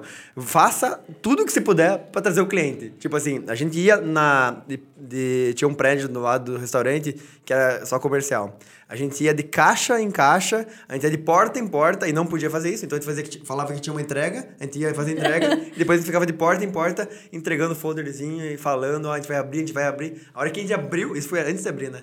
A hora que a gente abriu, na primeira semana a gente tinha fila na, na porta, assim. Virou uma obsessão, né? Então, o aí. folder funciona. Folder funciona pra caramba, cara. Que Existe que eu- aí gente o que, fala que folder não, que tem que só usar as redes sociais. Falei, calma, não é bem assim, não. É, eu, eu quero que você fale da, do que, que você acha que mais vende hoje em dia, porque a, a minha visão, assim, é que quando todo mundo tá indo para um lado, quando tá mais, puta, é 100% digital, 100% digital. Hoje, a gente entrevistou ontem o, o Guilherme, que é sócio da, da RPC, já RPCom, RPCom. Gazeta do Povo, né? Nosso sócio aqui do podcast. E ele falou assim, cara, a televisão pode falar o que vocês quiserem. A gente nunca teve tanto ah, anunciante. Televisão. Que quando você olha assim, puta, rede social, então vai acabar com a televisão. Tudo bem, daqui a alguns anos a gente vai saber. Mas hoje ainda é o melhor momento da televisão da história. As próprias E- startups, eles falaram que estão investindo muito, né? Tipo, É, ah, iFood, sim, TV Facebook, iFood direto, e tal, Facebook. Então, assim, é, o, folder que a gente falou aqui, é, talvez ele não seja o mais óbvio, talvez tenha outros que sejam melhores. Só que quando você está indo muito pro digital, a pessoa esquece como que, que ia receber um folder na mão. E quando Exatamente. você recebe um folder legal, fala, caraca, porque quantas propagandas você recebe no teu Instagram, né? Exatamente. O que, que você acha que melhor funciona hoje em dia? É, eu acho que não tem o que o melhor funciona. Depende do negócio. Qual a proposta do negócio? Você falou uma coisa muito importante que é o público-alvo. Então, às vezes, eu vou fazer alguma consultoria, alguma coisa, e falo assim: para quem você quer vender? Para todo mundo que quer comer E hambúrguer. passa na frente. Para todo mundo que quer comer hambúrguer. Falo, Não, existem públicos diferentes, né? Através do público você define a tua marca, a linguagem, o tipo de produto, preço. Então, assim, entender quem é o teu público-alvo, igual você falou, ai, a gente tinha um prédio comercial do lado. Então, esse público, ele vai consumir ou na hora do almoço ou no happy hour. Então, eu tenho que ter essas opções. E qual que é o, o estilo de almoço desse grupo de pessoas? Você focou nesses clientes. É igual, ah, teve um- um- uma consultoria que eu fiz. Não, mas Maísa, olha aqui, esse ponto é muito bom. Passa 8 mil carros na frente. Eu falei, isso mesmo. Passa 8 mil. Não, Você não volta. Para, entendeu? Essa é a questão. Não é 8 mil Pô, abre ali na BR, passando. então, né? vai passar Exatamente, 200 tipo, mil carros ali por É. dia. Não, acho que 8 mil é pouco, na Passa. verdade. É, pra uma rua. Né, não sei, 8 mil é pouco, né? Se for pensar em termos. Ah, de- era uma rua, assim, mais movimentada, É? assim, né? Não era uma rua residencial, por exemplo, uma Sei. rua sem saída igual aqui, não, não vai passar 8 Não. mil carros, né? Mas, assim, aí você fala assim, tá, mas justamente isso, só passa. De repente, se você pensar numa estrutura de drive-thru, se você pensar no delivery, talvez facilite a tua operação, fique mais interessante. Mas ser um restaurante, talvez não vai acontecer assim. Então, é isso definir onde você vai abrir, quem vai consumir teu produto, já é um passo. Por isso que sim, não tem como falar, ah, esse aqui é o marketing que mais funciona. Depende da proposta do teu negócio. Ah, não, e depende também, assim, da verba, né? Do tamanho do negócio. O cara, Exato. tipo, abre um restaurante já tá meio capenga, vai pra televisão, vai quebrar, né, bicho? Mas Então, é É, assim, um né? exemplo assim, ó, por exemplo, esses ma marketing de folder, de imã de geladeira, que as pessoas falam que morreu, gente, é um marketing super barato de É fazer. barato. Barato, sabe? legal. É uma, uma coisa de vocês, cara, eu tenho, um- tenho um aluno que ele pegou as embalagens que ele usa no produto, ele comprou uma embalagem mais bonita, tipo, parece um Tupperware mais bonitão, colocou a marca em cima, por quê? Porque ele sabe que o público dele que consome era jovem. Só que esse jovem tem mãe que gosta de um Tupperware, entendeu? E aí ele começou a atrair esse público, porque ele começou a mandar os potinhos. E a mãe falava, pede em tal lugar porque viu o potinho melhor. E ele reaproveitava os potes. Legal. É. Tá vendo? Uma sacada Sim. Pequena. Não, e assim, eu acho que tem tanta, tem tantas sacadas legais, assim, Yuri. Lembra, eu, quando o Yuri tinha um restaurante, eu venho da parte de distribuição e varejo, daí ela falava assim, cara, vamos pegar uns pontos de venda. Por exemplo, eu tinha muito aluno do Bom Jesus que ia almoçar lá, porque era, um pé, era perto da escola. Então, Aham. pô, um sanduíche super descolado, assim, a, a galera adorava. Falei, cara, vamos lá na, na- dar uma ideia, assim, né? Vamos lá na- no, no próprio colégio, faz uma parceria com o cara da, do- da lanchonete lá, que tem uma Aham. lanchonete, e bota teus produtos para revender lá. Já bota um, um negócio, eu já, já pensava, então tem muitas possibilidades. Às vezes teu ponto não é tão bom, você tem um produto ótimo, coloca alguns outros pontos que revenda o teu próprio produto, né? Seja um hambúrguer, seja Revenda, né? uma revenda, enfim, trabalha com logística, daí você tem que ter, né, todo Exatamente. Mas tem, É. tem formas de fazer, né? Que hoje a gente associa restaurante ou é só delivery, ou- é só iFood, porque delivery é só iFood, e acabou a minha carreira. Eu sou cozinha, acabou. Gente, não, o mercado é gigante. É, por exemplo, vamos supor que a gente produz lá um sanduíche específico. Ah, a gente produz o pão. Vamos vender esse pão para outras pessoas que querem. Como é que você faz isso? Entra na própria plataforma do iFood, vai te dar a lista de gente que faz aquele produto, que está precisando daquele material. Entre em contato com cada um. Gente, olha aqui, eu estou fornecendo pão. Você está interessado? Sim, Sabe? sim. Você já tem os clientes ali ó, na mão. Eu, te, eu, eu, eu almoço na rua praticamente todos os dias, né? E muitas vezes janto também. E às vezes você tá lá, um, tá lá meio dia e meio, assim, saindo numa reunião, cara, que fome, assim. Será que eu vou em tal lugar? O que será que tem de comida lá? Eu ficava imaginando, assim, desse local, ter um tipo um Instagram. Ou talvez o cara, o chefe de cozinha mesmo, tivesse feito uma filmagem e mandado para os clientes que eles tivessem um CRM lá do próprio restaurante. Cara, ó, hoje a feijoadinha aqui tá top. Opa, fechou, Então, vou aqui. Cara, nenhum restaurante faz isso.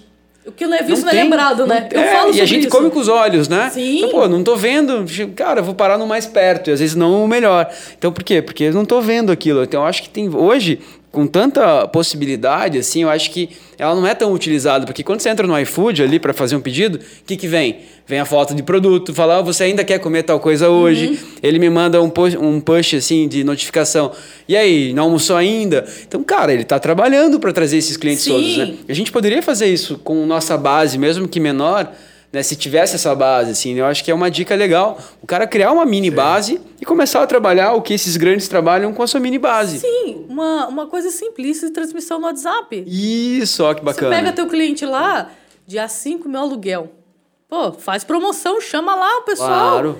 Olha só, vou fazer uma promoção. E aí vem o controle do teu número. Qual produto que eu tenho mais lucratividade, que eu posso fazer uma promoção bombástica? Sim. Eu, eu vou diminuir minha margem, mas eu vou atrair meu cliente. Sim. Sentido. E aí, quando você atrai esse cliente, não é só para comprar aquele produto.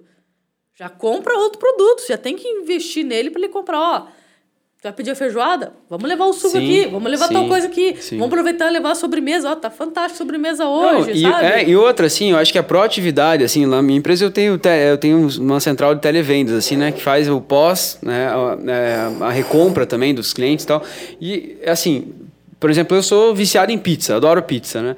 E tem algumas pizzarias que eu compro sempre. Eu sempre ligo e faço pedido. Que eu ainda ligo na pizzaria, não, não peço pelo iFood. Mas sou meio, a pizzaria, eu acho que é o meio único velho ainda. negócio que as pessoas ligam pra Eu ligo, pizzaria. eu Acho ligo. Acho que- é verdade que ainda um terço do delivery é telefone? Alguém me falou esses dias isso. Não tenho nenhum dado. Não sei se esse Eu dado.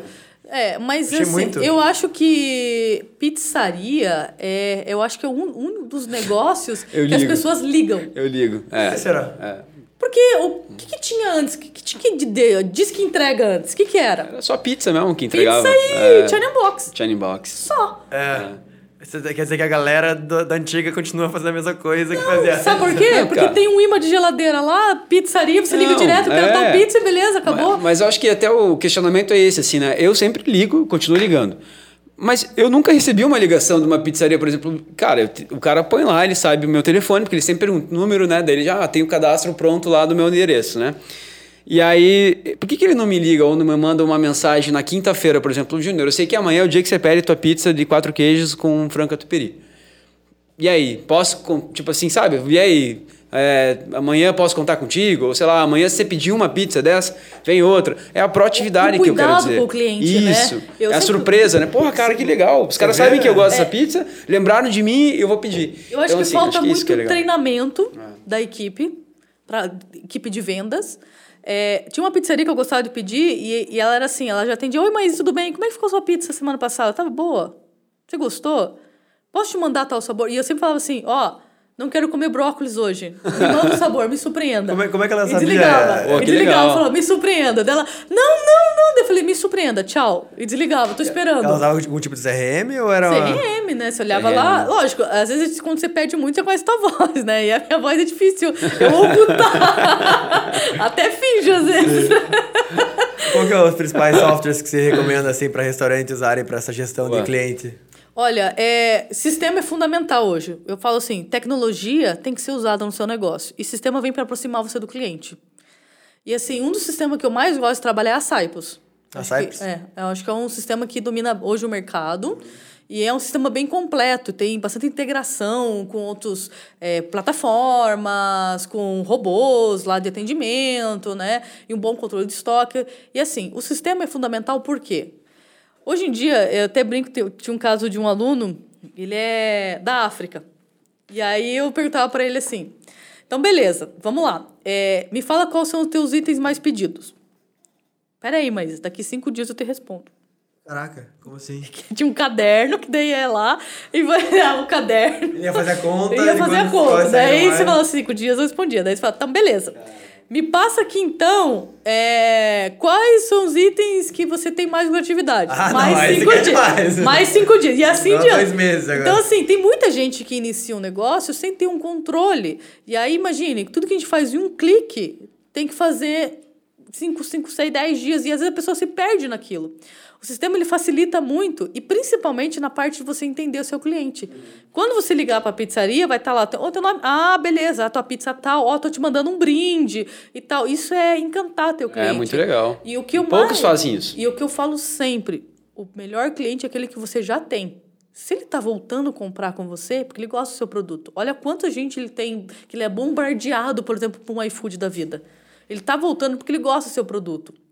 E eu costumo dizer, gente, gastronomia não tem perdão, só Deus perdoa. Gastronomia a gente não é perdoado. Se um dia você pedir a pizza e vir ruim, É uma vez só. você não vai falar assim, ai, tadinho, pizza não foi hoje. Ah, não, tadinho, vou pedir de novo. Não, você vai falar, Hum, não foi bom. Pega da outra pizzaria pra gente experimentar. É isso que acontece. É. Então, o cuidado que a gente tem, a gente não tem muito o, o perdão na gastronomia, sim, né? Sim. E quando você tem esse cliente, você tem que segurar ele.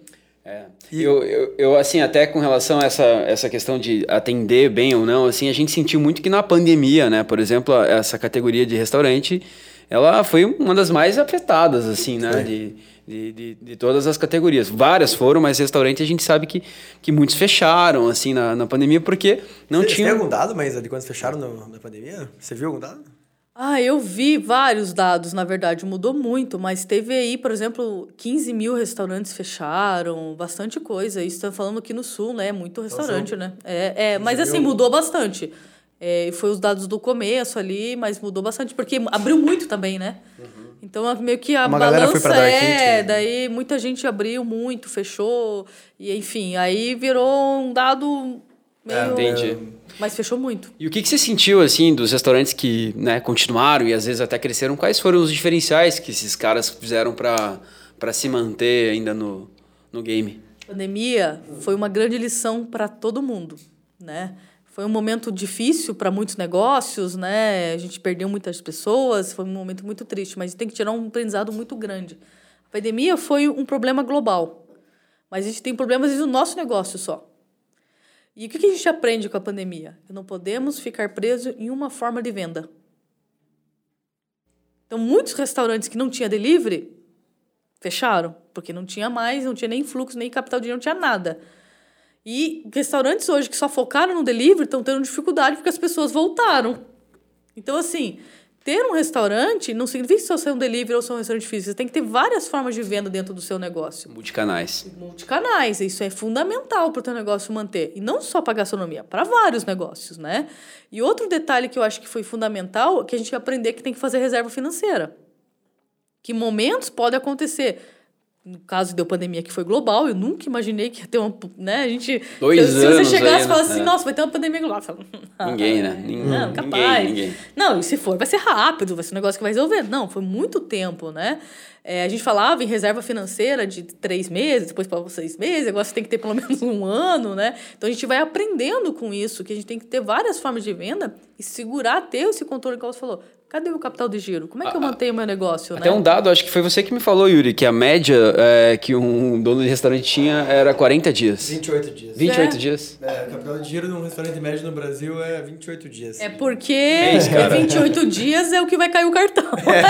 É o máximo que, vai- ele consegue. que vai Cara, entrar. é muita loucura, né? Você tem um negócio assim. Ah, É mas o por giro quê? muito Porque vive curto. do dia ali, né? Então aí não tem aqueles mistura a conta pessoal com a Pessoal, conta da né? empresa, né? Usa o banco, o, o negócio como um banco 24 horas. A, empre- né? a- tirando, a empresa né? pobre e o sócio milionário. né? É, isso Tem- acontece, Acontece muito. muito. Só que o cara não acontece sabe por muito. que a empresa tá assim.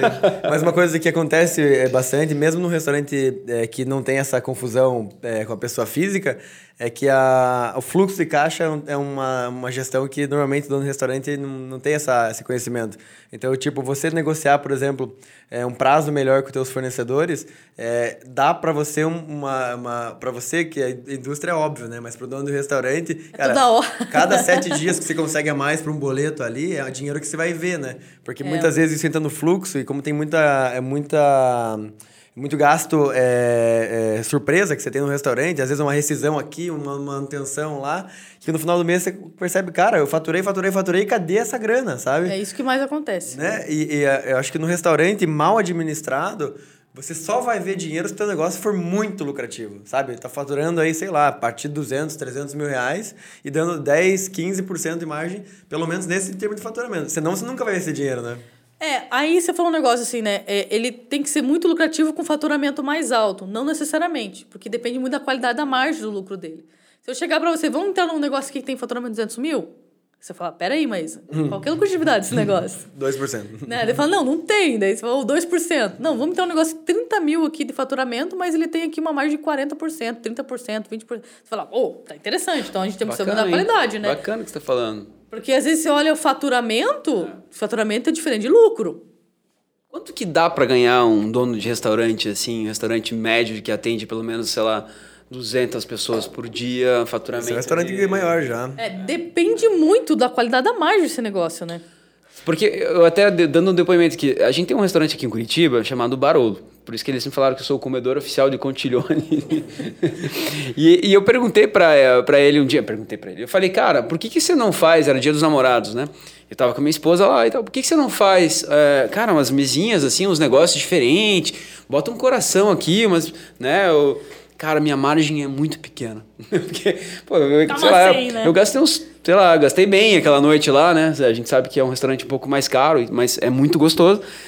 E eu fiquei pensando, cara, será que a margem dele. Daí eu, come... eu não fiz o cálculo da, de quantos garçons ele tem, ele tem, dra... ele tem estacionamento, ele tem. Eu, eu não tinha essa visão que você está é. falando agora, assim, né? Fazer esse cálculo, é. você vê que a margem é apertadíssima.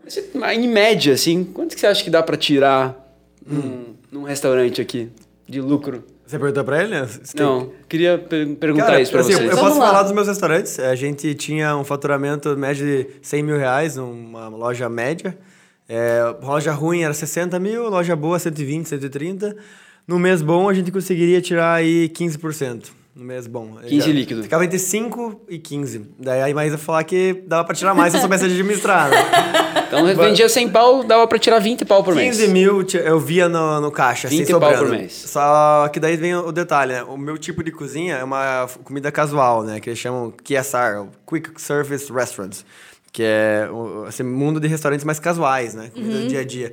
E a, a ticket média é baixa no nosso negócio. Então, você tem que atender muita gente, ou seja, você tem, tem que ter um espaço maior, porque o teu ticket média é baixo e você tem que atender mais Entendi. gente por minuto. Rotatividade maior, Tem rotatividade né? maior. Então, daí o que, que, tem, que, que vem com isso? Custo fixo maior e mais gente. Exatamente. É, é diferente, por exemplo, de um, de um restaurante, colocar lá um restaurante japonês que atende lá 50 pessoas uma noite, mas o ticket médio é 500 reais. É um restaurante super top, com 4, 5 funcionários, ele pode faturar muito mais do que o meu, que tem que faturar atender 300 Sim, pessoas um muito dia. mais volume, né? É, então, os meus números eram esse por causa desse modelo, mas eu imagino que dining se consegue ter uma margem melhor e outros é, restaurantes também. Depende muito do tipo do negócio e principalmente do produto. Igual você falou, Barolo, pô é um produto que, para você justificar os teus 400 reais, tem que ser um produto bom. Sim. É. Você não vai chegar lá comer uma esfirra de 99 centavos. Eu chego lá e pede, sorrindo. O cara, é. pede, o, o cara pede cover e vai embora, né? Não, ah. só vim comer o cover hoje. É, porque ele tem que ter um insumo diferenciado, Mas tirar né? uma fotinha no Instagram, né, mano? Bota, posta no Instagram. Vai na frente, tchau. Tira o cover, pede o carro e vai embora, não paga estacionamento. Então ele tem que. O público dele é específico. Já vai ter que ter um manobrista, já tem um custo. O espaço onde ele está ali é um espaço caríssimo. Né? Sim, é, espaço para guardar o carro e tal, né? Equipe, cozinha, estrutura. Então acaba mesmo ele utilizando daquele valor, boa parte é para manter o negócio para atrair mais gente. Então, hoje um negócio assim que esteja dentro de uma margem saudável, ele vai entre 20 a 30%. Legal. É, viu? Melhor que o meu. Bom número. Bem melhor que o meu. É, mas você não tinha é. feito o curso da manhã. Não, é, mas o teu, Como a, que é lá? a questão do teu restaurante é que quando você, você falou assim, é mais uma questão de comfort food, por exemplo, uma comida mais casual e tudo mais. Eu preciso vender em volume. Porque o almoço, a gente quer sobreviver no, no, no, durante a semana. Você fala assim, vamos almoçar ali 200 reais, fala, tem uma reunião importante hoje, Sei, né? quanto que a gente vai faturar? é, não, Você não é quer normal, o, é barato, mais barato. Então tem que ser mais rotatividade. Ah, não, é um almoço do final de semana. Aí vai no barolo, daí gasta mais. Você não tá, Sim. tá. Você, você, eu falo, almoço durante a semana é sobrevivência. É verdade. Você quer o mais barato, porque imagina todo dia. É, Pesa, né? Na verdade, até o, o tipo de, de público, assim, era engraçado. Porque eu, o mesmo cara que ia lá no meu restaurante e, e almoçava com 30 reais, é, às vezes no mesmo dia eu encontrava ele jantando em algum restaurante que eu tava e o cara gastando duzentão. Eu falava, filho do... tá ele vinha com bônus ainda de... É. é ele ainda trazia o cartãozinho de fidelidade. O cartãozinho de fidelidade. Hoje é. eu comi de graça lá, Yuri. Obrigado. É, por quê? Porque é sobreviver. É, é verdade. Agora, sair pra jantar é um evento, com a né? família, né? é um evento, é o momento teu ali, Mas né? aí tem essa grande diferença entre um restaurante de passagem e um restaurante de destino também, né? Sim. Que é o restaurante de passagem, só pra quem não, não, não conhece, é aquele restaurante que você escolhe o ponto pensando no público já existente naquela região e isso vai vender é, para quem passar na frente ou para quem passar próximo. Então, o que, que é mais importante nesse tipo de restaurante? Uma fachada grande, uma visibilidade boa, uma, uma, uma, entrada ampla, uma forma de você conseguir absorver bem o cliente. Tipo, praça de alimentação. Se você não conhece nenhum, qual que vai te atrair? O cara que tem uma, uma fachada melhor, o cara que tem uma, uma, uma arte melhor. O cara de destino, normalmente, ele não está pensando tanto nisso. Ele está pensando mais é, na experiência dentro da operação, um lugar normalmente mais organizado, ou melhora, porque ele não precisa pensar tanto na fachada, ele pensa mais de dentro, na parte de dentro, né? E você Sim. consegue é, demorar mais para conseguir faturar, porque normalmente o custo é bem menor, você não tem uma, uma esquinona lá, né? Você é. tá no meio da quadra, pequeno. Então, normalmente você tem um ponto de equilíbrio menor e você consegue demorar mais, né? Como é, é que você vê? E, e, tem também uma estratégia, né? Por exemplo, é, do ambiente. Esse lugar de esquina que você quer de passagem, eu preciso de rotatividade. Porque o meu, o meu, a minha esquina ali, eu preciso de gente entrando. Não posso esperar uma pessoa três horas para comer uma coxinha de cinco reais. Eu preciso muita gente comendo é coxinha de cinco reais. Porque eu preciso fazer volume. E aí você faz o quê? Ambientes com luz forte. Tive isso no McDonald's. Luz forte. Música animada. É, cadeira não é confortável. Porque eu quero que cara, aquela luz incomode ele e fala assim, nossa, eu quero comer, eu quero ir embora. Não tá confortável para ficar muito tempo aqui, né? É muito rápido legal, a entrega. Cara, nunca tinha pensado é, nisso. É estratégico. Legal. Cores vibrantes dentro do ambiente, cores vibrantes para te deixar incomodado, né? Para você sair. O objetivo é que você pegue e tchau, filho. Vai embora, sim, né? Sim, sim. Libera, senta é, aí, né? Sai, sai que eu preciso de outro aqui, Cara, né? uma das coisas que eu mais tinha raiva era essa pessoa que ia lá no restaurante e pegava um, um expresso e um brownie e ficava três horas sentado lá. Sentadinho lá trabalhando com Wi-Fi. É, é, tinha bastante lá mesmo. Aí, cara, aí você chega lá, galera. a cozinha vai fechar. É. Tipo, como assim? É meio-dia? É, mas vai fechar é, pra você. mas a gente podia ficar o dia inteiro aqui. É, a gente passou já no nosso, nosso tempo normal, porque o papo tá muito bom. Não, é podcast, né, cara? É, vai, é, né? Vai embora, né?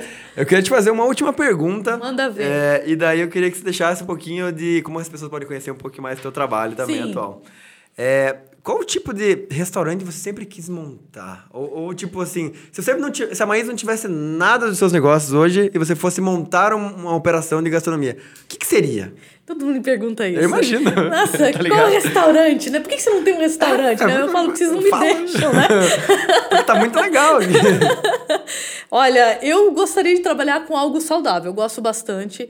Eu acho que trazendo mais essa coisa da, da sabe, da família, aquela coisa que hoje a gente fala muito do movimento comfort food. Eu não quero, não queria trabalhar com algo que seja muito requintado, pratos montados, sabe, estilo francês, né? Eu queria trazer algo que fosse assim, é, da minha família para a família da pessoa. Falar, olha, tive a ideia de produzir esse prato. Praticidade também, sabe? Que a pessoa pudesse ir lá pegar, por exemplo, uma coisa que eu amo, suco verde. Pô, daí eu tenho que chegar em casa, vai, corta tudo, né? Não, entrega tudo pronto, a pessoa faz na casa dela. Trazer essa praticidade dentro da vida dela. Eu acho que é isso que as pessoas estão buscando cada vez mais. Não buscar aquele, ah, eu tenho que sair para comer, eu tenho que fazer, ou vou ter que ir para um aplicativo, né? É, porque a gente o aplicativo acaba resumindo muito fast food. Então eu acho que eu ia muito para essa linha trazer facilidade para as pessoas, ajudar a vida das pessoas, né? Uhum. Se pudesse trazer isso, fazer, olha, eu ajudei sua vida. Você vai pegar teu pacotinho de suco verde lá, bate, não precisa nem se preocupar em comprar couve, cortar, né? É, comida, enfim. Eu, eu trabalhei nessa Legal. linha, assim. Você venderia via app próprio, WhatsApp ou só no, no, no salão? Olha, o que, que eu faria? Venderia de todas as formas que eu conseguisse. Multicanais. E usaria o que eu sempre falo para todo mundo. Plataformas de delivery hoje é ferramenta de marketing, não de venda. O cliente te conhece, você traz ele para tua base. Porque o cliente não é teu se ele ficar pedindo no, no aplicativo. Ele é cliente é do iFood, do Rappi, é desses grandes. E você tem que esse trabalho trazer ele para você. Não usar ele como ferramenta de venda. Aí trabalha a retenção, né? Ele porque... é uma ferramenta de aquisição de clientes. É, né? exatamente. Né? Porque se você usar ele como ferramenta de venda, na hora que o cliente desistir da tua compra, ele vai falar: olha aqui, ó, compra dele aqui, ó, compra dele aqui, compra dele aqui. É. Ele vai, o aplicativo vai sempre vender. Boa. Ele não vai perguntar, mas por que você não quer comprar a mala do Yuri? É, ele vai perguntar, não, tenho mil opções. Aqui, eu tenho outras opções, eu não vou deixar de vender. Então eu usaria, eu sempre falo isso, usar como ferramenta de marketing. O objetivo é vender uma vez para o cliente voltar para você. E você acha que o WhatsApp daí é a principal forma de reter esse cara no online, pelo, pelo menos? É claro, manda lá um folhetinho, manda um, um, brinde, fala que ele vai ganhar tantos por cento de desconto na compra, que ele vai ganhar um brownie. E as pessoas, querendo ou não, elas gostam de recompensa. Faz sentido. Por que, que eu vou pro. não vou pedir, né? Então tem gente que fala: não, isso não adianta, você não vai tirar o cliente do iFood. Vai.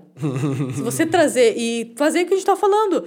Ah, pedir essa promoção, manda lá no link, manda lá o WhatsApp. Isso é você buscar teu cliente. Antes ele pensar em pedir comer, já mandou uma foto maravilhosa daquele produto, já lembrou do último pedido dele. A gente se sentir pessoa, Canta. É especial, né? Pô, mas você lembrou meu último pedido? É lógico, você tem o CM, ele é lá, lá, vai, tu pediu tal coisa, né? Mas você na tua visão fala, nossa, alguém lembrou de mim, estão pedindo esse produto e tal, né? Muito bom. Mas ah, como é que quem quer conhecer um pouquinho mais do teu trabalho, dos teus cursos, pode é, entrar em contato? Pode entrar em contato com o chefplant.com.br, você vai encontrar toda a minha lista de cursos lá. E além de tudo, você me encontra no YouTube com todas as dicas que tem, desde a parte da gestão, de equipamentos, do delivery, de restaurantes. Estou aqui para te ajudar e fazer teu negócio de fato crescer. Olha só, é, cara. Obrigado, viu, pelos aprendizados.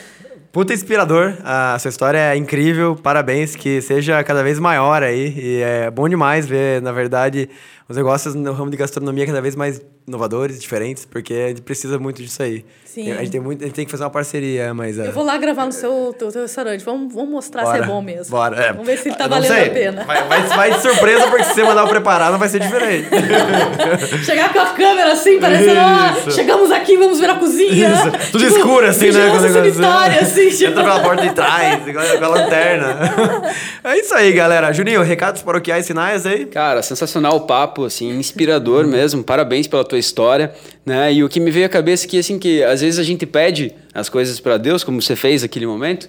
Tipo, ah, sei lá, Deus me, me ajuda nisso, né? Eu preciso de uma vaga para estacionar meu carro aqui. Daí você acha vaga assim, não precisa mais, Deus. Eu, não, cara, a gente, né, sabe que. que Nossa, olha o pedido dele. É, na vida dele tá é, tudo certo, então, né? Só preciso de uma já, já achei sozinho aqui. É, Deus, não precisa mais. Acabei de deixar aqui já. Então, você pediu, veio, cara, né? Continua, Agora, continua agradecendo, trabalho, né? né? Então, assim, a gente ouviu muita, muita história aqui bacana hoje de, de superação e até né, de criatividade de montar um negócio. Eu acho que se esse papo fosse na época da, da pandemia, do início da pandemia, muita gente ia se inspirar em, em criatividade, porque é, os, os aplicativos mataram muitos restaurantes porque o cara não fazia conta e tal, não trabalhava retenção e com certeza você pode inspirar as pessoas a fazer isso agora. É isso Parabéns, compartilha com aquele amigo que, que cozinha bem, quer empreender ou com você mesmo né, quer montar um negócio, é uma ótima oportunidade aí de, de colocar isso em prática agora. Muito bom. E no nosso próximo convidado será o professor Noslin Borges. Já ouviu falar dele?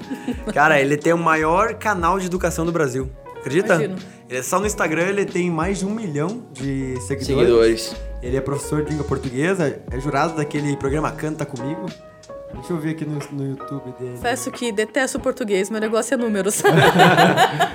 eu quero ver também o, o, YouTube dele, só pra vocês terem uma noção. Ele tem 4 milhões de seguidores no, no YouTube dele. O maior canal de educação do Brasil vai estar aqui com a gente semana que vem. É isso aí, galera. Toda semana um episódio no melhor estilo Papo, Papo Raiz. Raiz. Valeu! Valeu!